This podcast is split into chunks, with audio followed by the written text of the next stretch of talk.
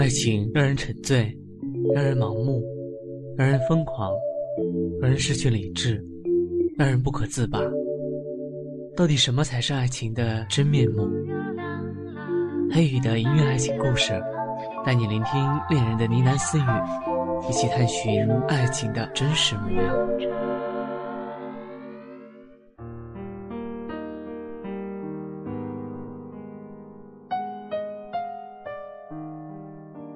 亲爱的旅客，请系好您的安全带，本次航班即将抵达目的地，欢迎下次您的搭乘。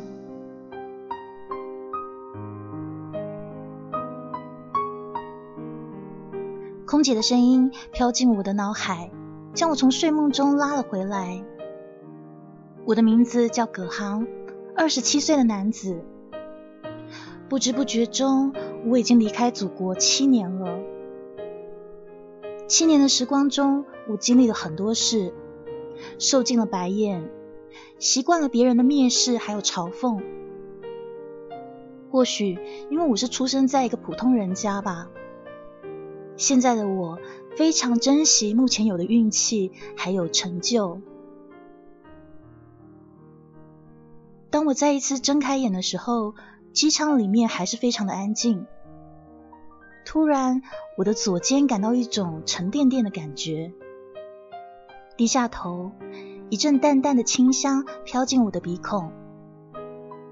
有一个长发的女子昏睡在我的左肩上。看来她觉得我是一个安全的人。想到这里，我心中不禁有些得意，轻轻的唤醒了她。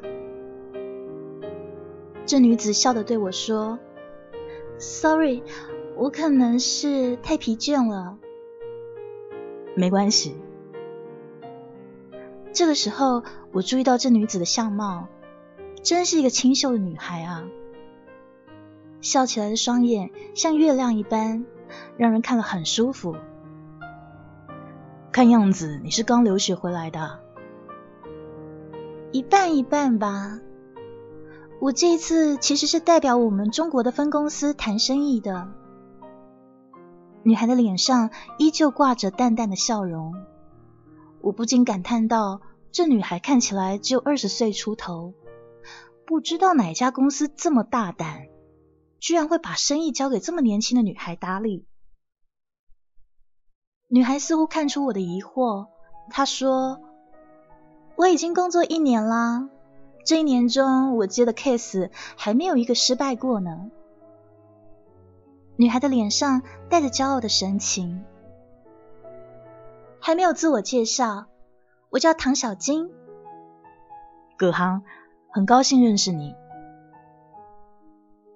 就这样，我们一直聊着，直到走出机场的那一刹那，我闻到了久违的空气。那是家的味道，于是我不由得伸了个懒腰。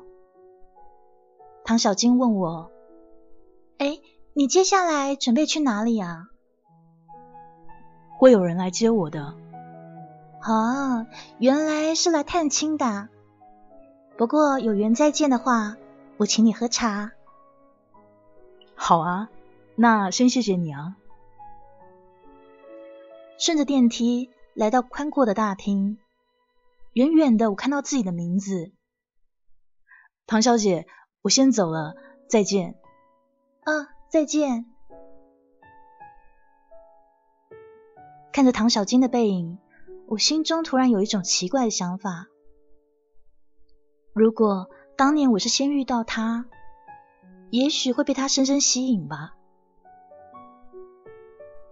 转过头，我一步一步的往自己的名字走去。来接机的不是别人，正是我的老同学谷晓峰。毋庸置疑，他一定是顺丰地产派来接我的。葛航，谷晓峰给我一个大大的拥抱。嘿，好久不见，没想到你小子出席了，居然可以谈三千四百万美金的案子，太厉害了。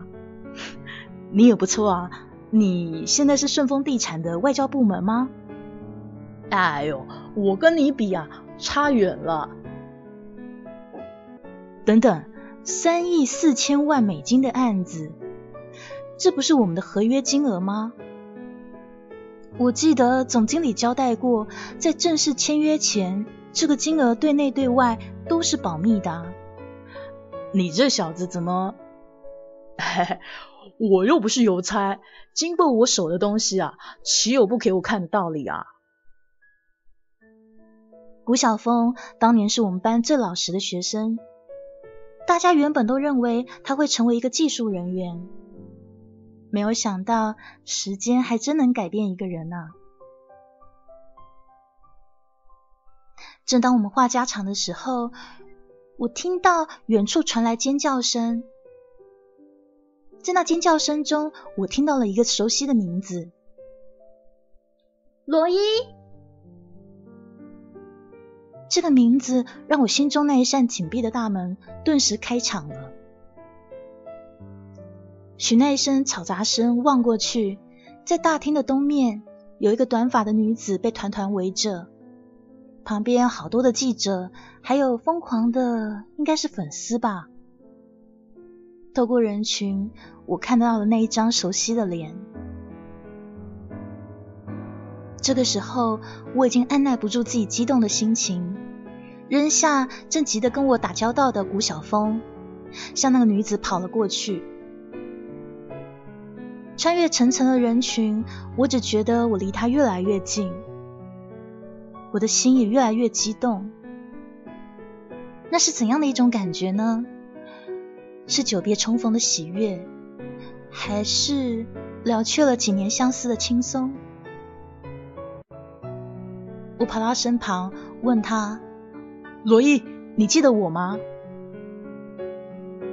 正在签名的罗伊抬起头，摘下眼镜，静静的打量我。我的心情突然忐忑起来。我是葛航啊，你还记得我吗？葛航。罗伊拼命的回想，哦，我想起来了。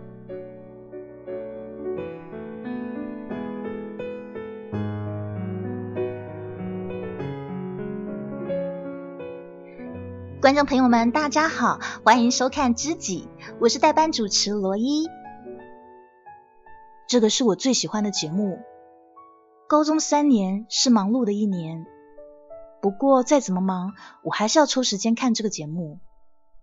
不为其他，就为了它是一个可以倾吐的好地方。只有声音，没有姓名，没有样貌，没有人知道我是谁。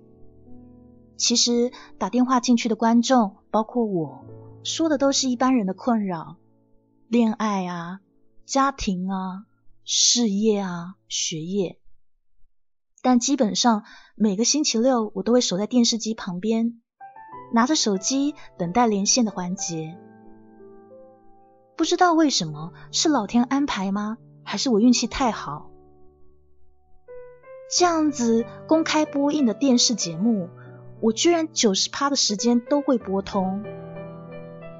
听着罗伊的开解，我的心情也舒展了很多。我觉得我跟这个节目一定是有缘吧，不然怎么那么容易打进去呢？我问我的同学，他们每个都打过，可没有一个打进去的。所以莫名其妙的，我就更喜欢这个电视节目了。这一天，我像往常一样走在放学的必经之路，突然我的手机震了一下，我一看是一个陌生的号码，战战兢兢的接起：“喂，你好，我是知己的节目主持人罗伊。”罗罗伊，不相信吗？相信，你的声音我最熟悉了。我完全激动了，按耐不住自己的激动的小心脏，说：“没想到你会打电话给我，呃，是电视台有什么特别的活动吗？”不是，这我私人给你打的电话。有一天，我无意中听到工作人员说，有个号码每天都打得进来。就好像中了彩票一样，我很好奇，就记了下来。以后的节目中呢，我就留意了一下，果然还真的天天都有你哎。这个时候的我已经觉得一切都是那么梦幻。仿佛就像黄粱一梦一样，只要向前轻轻一步，这一切好像就会消失。哎，Hello，你还在吗？呃，我我在。你每天都打进来，看来你有很多的烦恼啊。这样吧，你现在看到的这个呢是我的号码，以后呢你不一定要拨那条专线。如果说你打不进也没有关系。周末的任何时间我都会开机。如果说你有烦恼，必须要请土的话，你可以跟我说。真的吗？真的。真的没关系吗？没关系的，因为你很特别，你是从我第一次代班主持以后，天天打进来的听众朋友，所以呢，你是特例。那太好了，谢谢你。我叫葛航。我知道，那好，葛航，祝你周末愉快，再见，再见。放下电话，我觉得这一切太突然了，不由得在腿上狠狠捏了一把。这时候，我突然觉得超级痛的，所以一切都是真的，不是幻想。虽然腿是那么痛，但我是很快乐的。对的。罗伊的第一次主持，我就打进去过了。而在之前，每次我看这个节目的时候，我都鼓不起勇气拨出电话。原因是因为以前的主持人让我觉得比较有距离吧。但是那天看到代班的罗伊，于是我就拿起电话了。从那一天开始，每一天。每一天，几乎每一天都打进去，问着罗伊各种不同的问题。一转眼来到高考的前夕，一种前所未有的困惑袭上心头。我端坐在床前，看着窗外车来车往，还有不断走的人群。远处呢，有小孩子嬉嬉闹闹的声音缓缓飘过来。看到路上那些孩子是那么纯真的笑脸，翻看通讯录，看到那个熟悉的名字，我的心有点慌了。我只记得当时的汗水已经浸透了我那雪白的 T 恤。其实从那一天罗伊打电话给我以后，我也就没有再联系过他，因为我觉得那样好像会打扰到人家的生活。而且，其实每次在电视节目中面对他的声音的时候，我都会有一种自己完整的暴露在他的目光下，但却看不清他面容的感觉。恍惚中，我按下了拨号键，随之而来的是一声声低沉的嘟嘟声，我的心跳再一次加快了。喂，你好。这么熟悉甜美的声音在电话那一端响起。嗯，你好，我是葛航。我的声音那时候一定非常颤抖。葛航，好久没有你的消息了，怎么最近都没有心事了吗？还好，你还记得我，谢谢你。你打电话过来是有什么我可以帮助你的吗？是这样的，明天我就要高考了。本来是说不紧张的，可是不知道为什么，时间越到我越慌。刚刚我看着街上的人群，手就不由得抖了起来。所以我想给你打电话。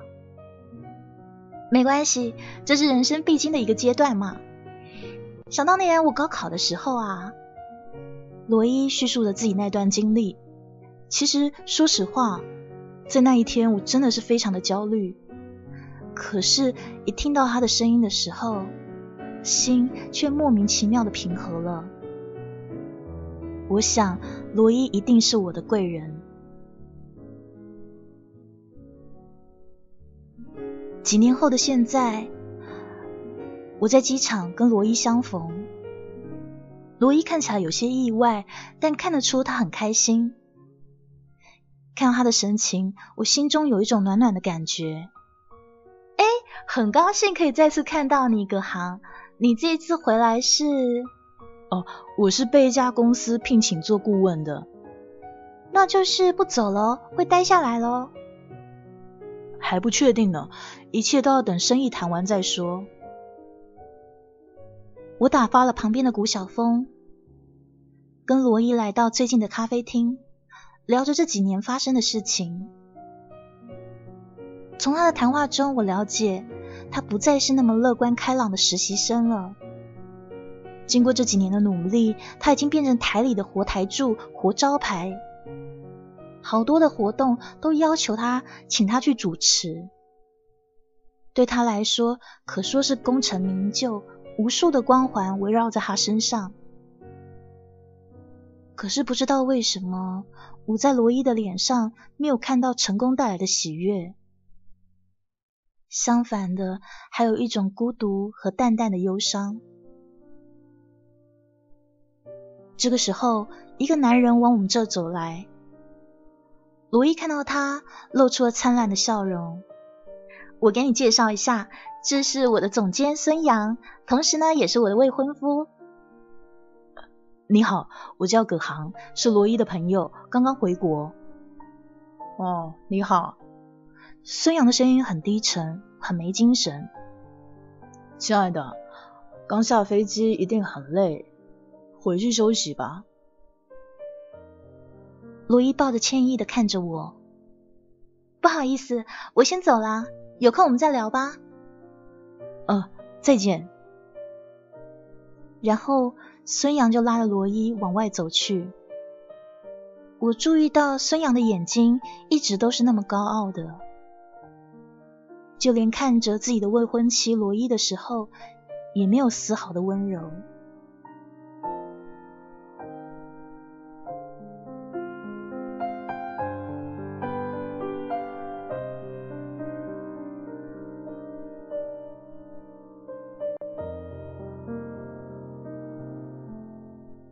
休息了一天，我就赶往顺丰地产。刚进门，一个五十岁微胖的男人向我走来。哎呀，真是青年才俊啊！想不到著名的葛航这么年轻啊！这就是这家公司的老总王顺丰。过奖了，怎么能够跟老总您比呢？这二十年呐，顺丰在国内发展的这么好，足见王总的实力呀，我是望尘莫及的。年轻人谦虚啦。这次请到你呢，是我们的荣幸。本来想替你接风嘛，但事情紧急，对方可以希望尽快解决，所以呢，只能辛苦你了。没关系，应该的嘛。他们在哪？对于刚下飞机就开始工作，这次已经算非常轻松的了，所以我也没有什么推脱。好，他们在会议室。接着，古小峰将我和王总带到会议室。打开门，几个穿着得体的人背对我，听到声音又齐齐的转过头来。这个时候，一个熟悉的面孔映入眼帘。哎，真巧啊！这个声音的主人是唐小金，那一天在飞机上偶遇的女孩。我还以为你是来旅行的。没有想到是我的客户呢。你们认识啊？是啊，我们是搭同一班飞机过来的。我注意到唐小金没有多数女生的活泼，但多了几分成熟，这也是她吸引人的地方。哈哈，看来我们这次会很顺利嘛。果然，一切进展都非常的顺利。但也着实的看到了唐小金的精明能干，让我不由得佩服。临行前，唐小金回过头来对我说：“我们上回不是说好，要是有缘再见的时候，我请你吗？那明天下午三点钟，陆苑西餐厅，不见不散。”好，不见不散。看着这女孩的背影，古小峰一阵感叹。哎呦，这小姐实在是太有魅力了，完全就是我的菜啊！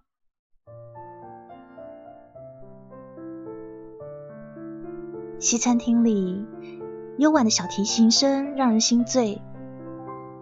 在这种地方见面，让人心情非常的好。我不禁很欣赏唐小金的品味。怎么样，这餐厅还不错吧？唐小金轻轻的拌着咖啡。嗯，没有想到你对周边很熟悉啊。那是当然啊，我这一年回来很多次了。就算工作再忙，我也是很注重生活的人哦。是吗？我也是。走出餐厅，外面的风有些凛冽，我不禁将衣领束了起来。那么接下来去哪呢？唐小金的头发随风飞舞，露出他那一张清秀的脸。我还没想好呢，本来想去拜访一个朋友的，可是那一天匆匆见了一面，没有留下联系方式。我无奈的耸耸肩，所以我可能回酒店吧。真巧啊，我刚好也没有事情做，要不我们走走吧？好啊。唐小金走在前面，整个背影完整的在我面前呈现。这个时候，一辆红色的跑车急速奔来，我本能的将唐小金抱到一边。你没事吧？唐小金有些惊魂未定，还好。车上的女人走了下来，跑了过来，没事吧？罗伊，眼前的女人正是罗伊，看她面带焦虑，啊，原来是你啊！不好意思，刚才在想事情，忘记红灯了，真抱歉啊。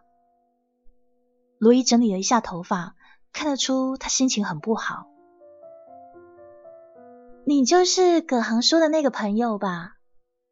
我叫唐小金。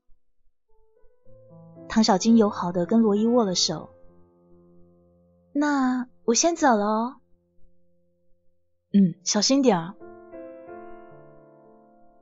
随着唐小金渐渐走远，罗伊笑着问我说：“好。”女朋友啊？没，这是客户。你有事吗？有事就先去忙吧。没有没有，我正打算走走呢。那既然是这样的话，你要不要顺便陪我去个地方呢？求之不得呢。酒吧中人声嘈杂。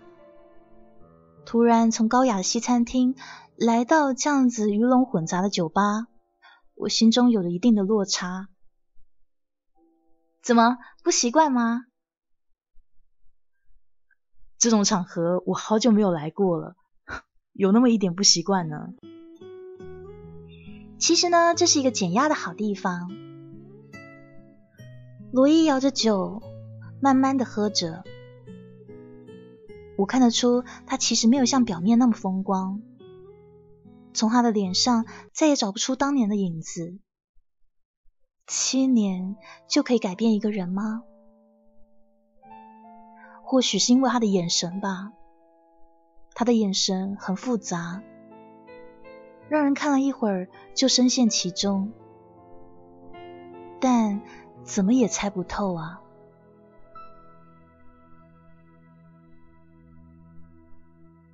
接着，我静静的看他，我们再也没有聊天。他只是一杯又一杯的喝，随着酒精在身体里沉淀，他的脸也渐渐红起来。我心跳再一次加速，不知道过了多久。哎，你别再喝了。我抢过酒杯，有什么事你可以告诉我啊。没有。能再一次见到你，我真的好开心。罗伊喝醉了，边笑边说话，看得出他喝得很醉。他继续说：“不过，你这几年为什么不联系我啊？你知不知道，我也会担心的耶。听到这里，我的心深深的颤抖着。没有想到这么多年，他没有忘记我，那么一个小小的观众。其实我又何尝不想联系他呢？刚到美国那一年，我的手机不小心遗失了，所有的号码都没了。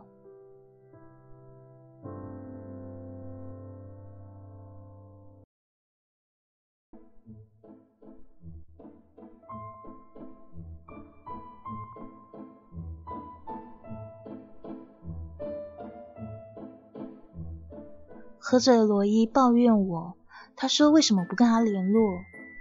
其实要不是手机丢了，没有他的电话号码了，我又何尝不想联系呢？由于不清楚罗伊的地址，我只好把喝得烂醉的罗伊带回我自己的酒店。我将怀中的罗伊轻轻地放到床上，帮他盖好被子。我想他最近一定也很不顺心吧。看着他微皱的眉头，我的心隐隐刺痛着。为什么？罗伊好像轻轻的在说什么。我慢慢的贴近他，听看一看，他说的是：为什么这样对我？这么多年了，嗯，看来他真的过得不好。我慢慢的坐在床边。手轻轻的摸着她的头发，这个几年来在我心中这么重要的女人，到底是谁有这样的好运气得了她，却又不愿意珍惜她呢？我想起了那天在咖啡厅看到的那个男子孙杨，真讨厌，我好讨厌这样的感觉。我都还不是罗伊的什么人，我居然吃起飞醋了。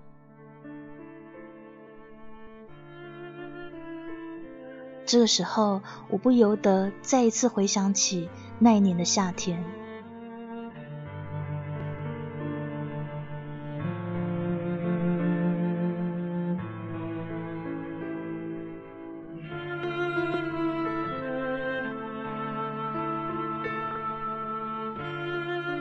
最后一堂课，考试落下帷幕，我轻松的走出考场，幸亏有罗伊帮忙。让他稳定了我的心，考试非常的顺利啊。这个时候，一个陌生又熟悉的身影在我面前，好像张望什么。我看到那个人，高兴的跑他面前：“你真的来了！”罗伊摘下眼镜，仔细的打量我：“你就是葛航？”我真的很意外。嗯。昨天电话里面，你那么诚恳的邀请，我当然是要来帮你加油啊。不过对不起，我来晚了，录影时间实在是拖了太久了。没关系，你能够来，我真的很感动。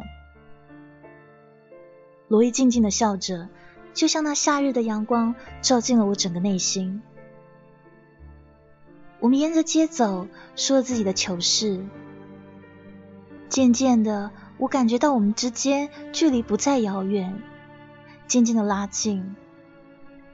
和他一起说话，总有一种说不出的喜悦。告别罗伊，我一个人走在回家的路上。我不知道为什么，突然我我有了那种勇气。我拿起了手机，再一次拨出那熟悉的号码。哎，怎么啦？有什么事吗？前所未有的紧张袭上心头，我可以感到我的手掌都在冒汗了。沉默了一会儿以后，我终于鼓起勇气：“罗伊，可以做我的女朋友吗？”我知道我实在是太冒昧了，才跟人家见一面呢。她毕竟是一个电视台当红的女主播啊，虽然说是实习。但是他已经代班好多集了吧？怎么说都算个名人了。我这样子才见过一次面，就要人家当我女朋友，这是不是实在是太……电话那一头一阵沉默，我清晰的听到自己急促的心跳。罗伊说：“当你女朋友，你准备怎么养我啊？”什么？刚刚我心中想过无数的回答，却没有想到这个。我是说，你要我当你女朋友吗？那你要怎么养我？我会赚很多的钱。多少钱？一百万。那就等你赚到一千万的时候，再来跟我表白吧。我等你哦。从那一天开始，罗伊再也没有出现在我的面前。就连我出国的那一天，他也推脱说自己很忙。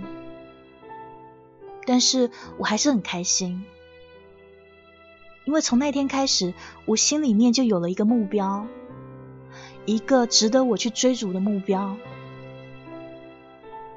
现在想来，当时的罗伊说那些话，不过是敷衍我的一种托词罢了。但是没有当初他那一席话，就没有现在的我。无论如何，我都非常的感激他。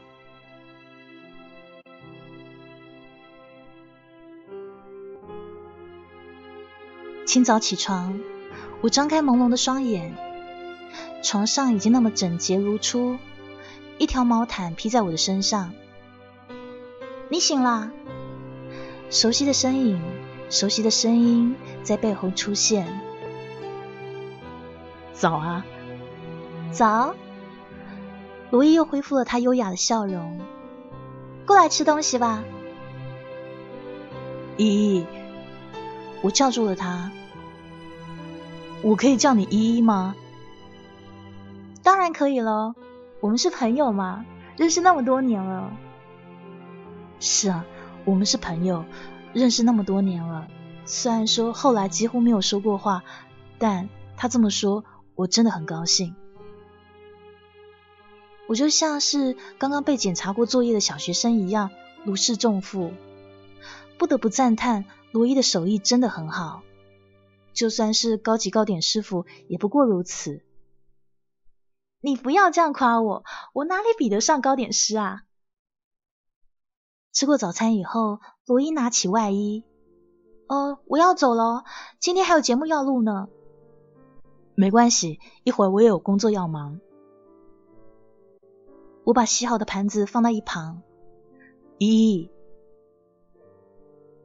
这时候罗伊被我叫住，回过了头。他，他对你好吗？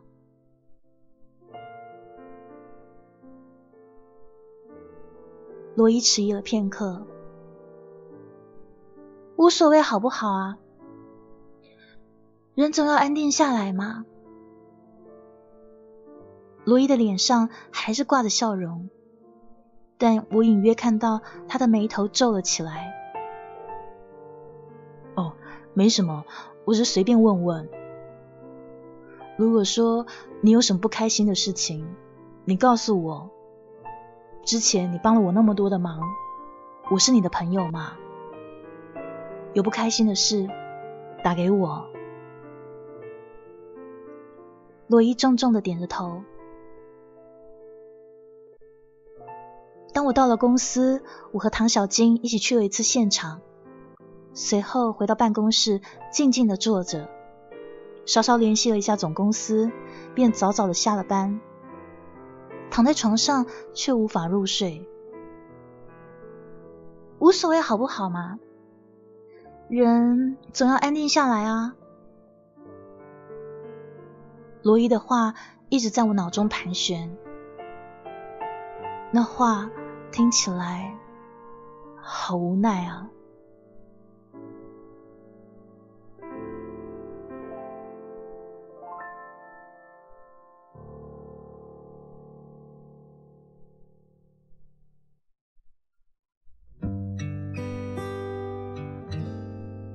一大早，我跟古小峰借来车子，来到电视台门口。我给罗伊打了电话，刚好空闲，就把他约了出来。这么早约我出来，什么事啊？带你去个地方。由于时间还早，娱乐场中人并不是很多。你怎么带我来这个地方啊？这公开场合，我很容易被认出来的。依依有点焦急，轻轻的用围巾遮住脸。没关系的，现在时间还早，我打听过，这时间基本上没什么人。嗯，没想到你还蛮有心思的嘛。人啊，再怎么忙也要休息啊。而且这跟酒吧比起来更能减压呢。偌大的摩天轮，只有我们两个人。我们坐在一起，摩天轮逐渐升到塔顶，整个游乐场尽收眼底。在摩天轮要下落的那一瞬间，风呼呼的在耳边作响，整个心脏都挺了起来。依依紧紧的抱住我的手背，没关系，你想喊就喊出来吧。我的话刚说完，一声声刺耳的尖叫声便响了起来。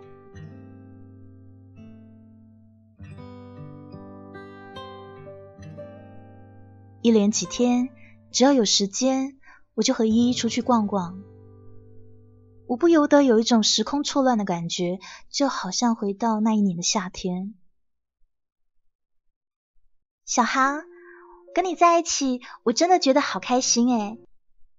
我们坐在塔顶上，喝着啤酒，吃着糕点，俯瞰整座城市。我的心不由得一震，不知道他的开心是说哪一种。是啊，因为我们是好朋友嘛。对我们是朋友。说完话后，我们两个都安静了下来，看着身旁的依依，这一切就像童话一样。我好希望时间可以永远停在这一刻。这个时候，依依转过头来看着我，我不由得一声暗笑。一抹白白的奶油挂在她嘴边。显得非常可爱。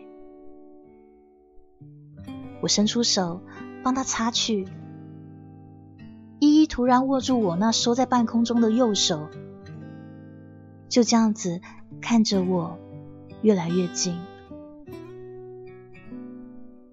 没多久，一片柔软的嘴唇印在我的嘴上，我顿时像一阵电流划过全身，脑中一片空白。渐渐的闭上眼睛。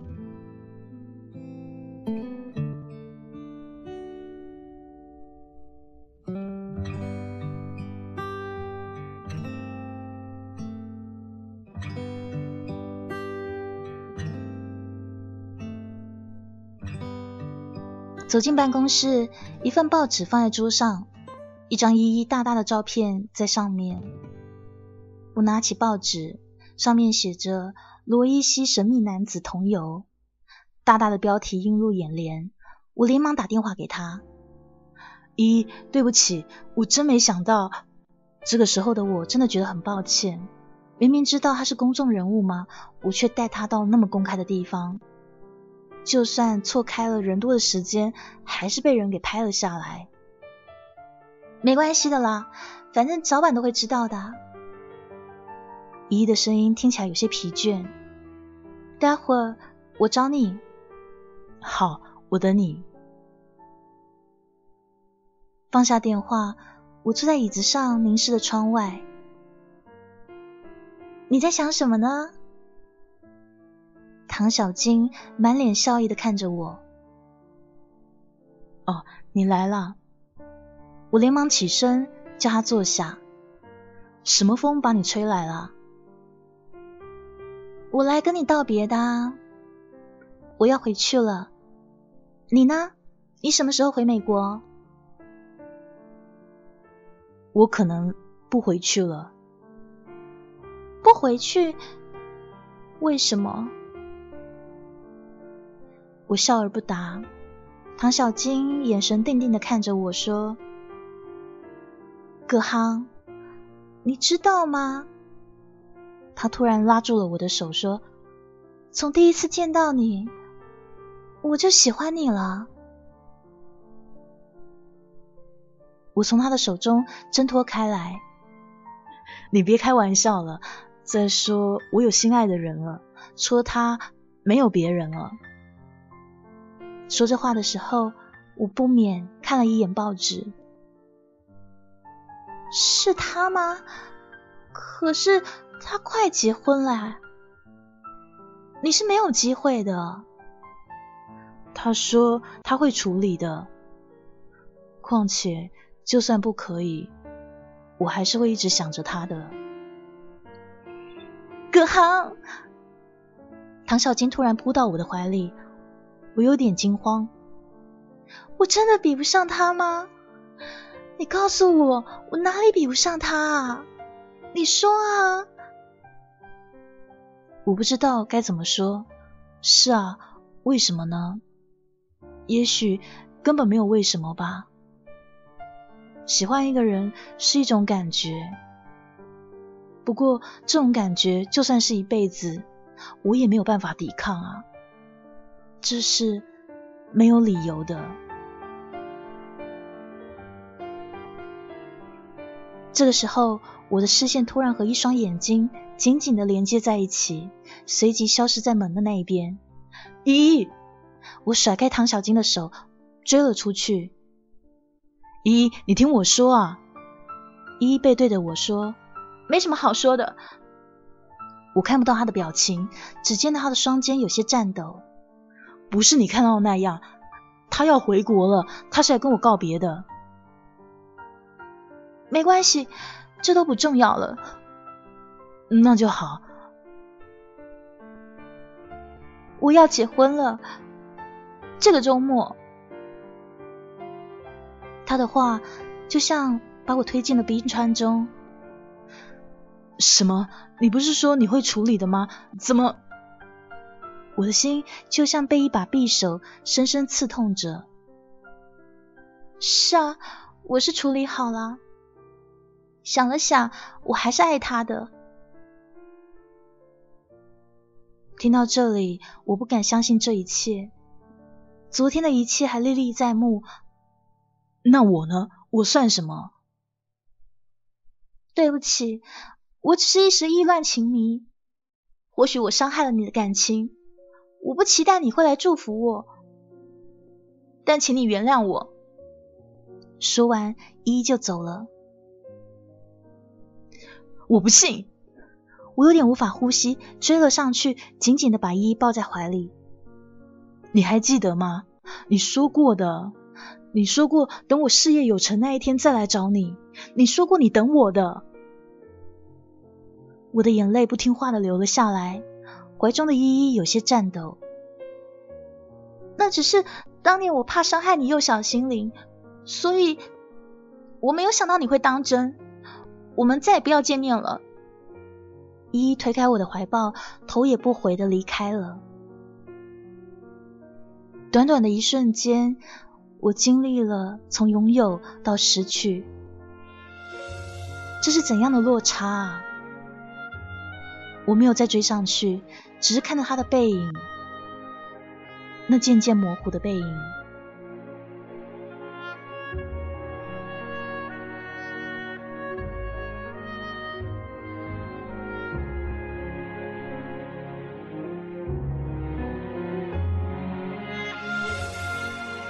后来，唐小金再也没有缠着我，他飞回了美国，所有的一切都看起来很平静。走在这条熟悉的街道，街上的一切都没有变。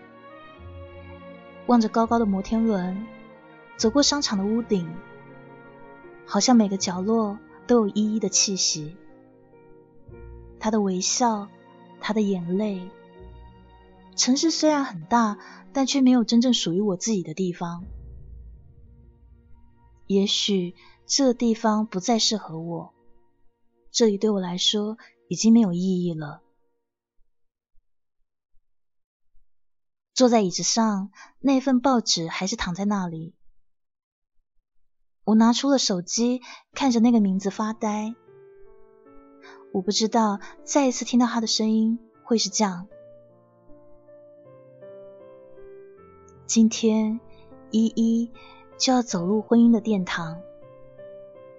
我可以成全她，但是我没有勇气过去祝福他，我没有勇气看着他戴上婚戒嫁给别人。我把谷小峰叫到办公室来。你真的要走吗？哎，干嘛不说话？你现在赶去还来得及啊！谷小峰拉着我，鼓励我过去。不必了啦，没有必要了。于是我拿出一封信交给谷小峰，等他结婚以后，帮我交给他。去机场的路上，这段时间的一切在我的脑中反复的回响。阳光透过玻璃照到我的脸上，这是一个好天气，依依一定会很幸福的。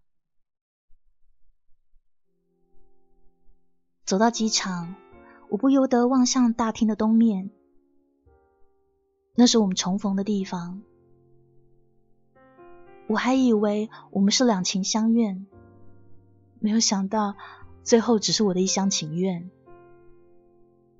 我总是希望一切可以更好，但终究还是黄粱一梦。他只是我的贵人，并不属于我。